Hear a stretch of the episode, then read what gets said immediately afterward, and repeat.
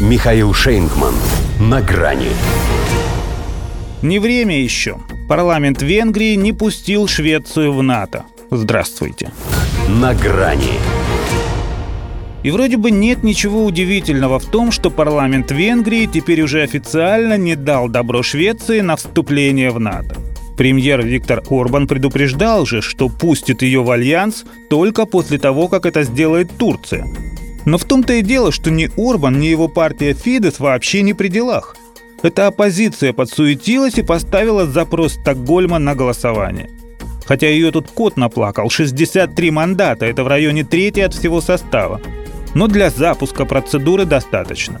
Тем более, что был еще и расчет на раскол в правящем стане, поскольку не все поддерживают премьера на шведском треке. Был, но не оправдался. Все они дружно бойкотировали заседание, оставив вместо себя вопрос, скажут ли они скандинавам «да», когда все-таки придет время. Тем не менее, кое-чего оппозиция все же добилась. Самим фактом голосования она доказала, что технические сложности, которыми Будапешт объяснял промедление с ратификацией шведской заявки, всего лишь отговорки, если даже ее скромному коллективу удалось довести дело до конца, пусть и до такого вот.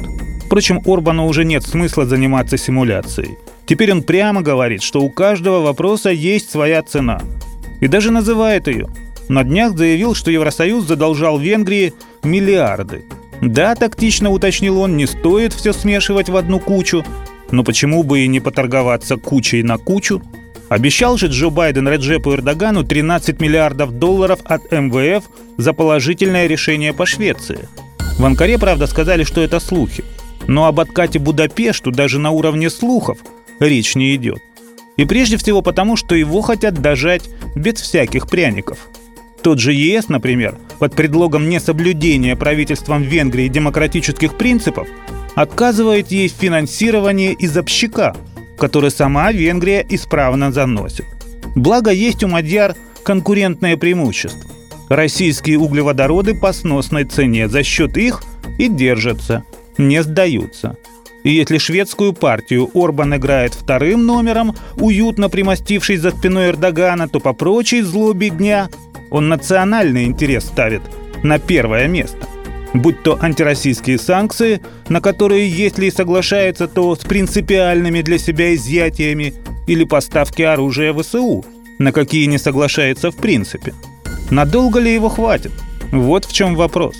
Брюссель не имея возможности управлять Венгрией в ручном режиме, все больше относится к ней как к чемодану без ручки, который пнуть не жалко. Но слишком жестить и ему не с ноги. Вдруг Орбан решит, что Вите надо выйти.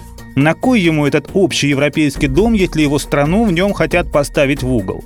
Поэтому пусть лучше чемодан без ручки, чем ящик Пандоры без крышки.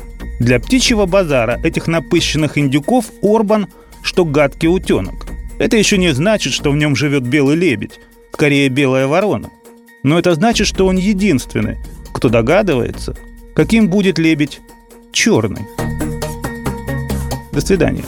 На грани с Михаилом Шейнгманом.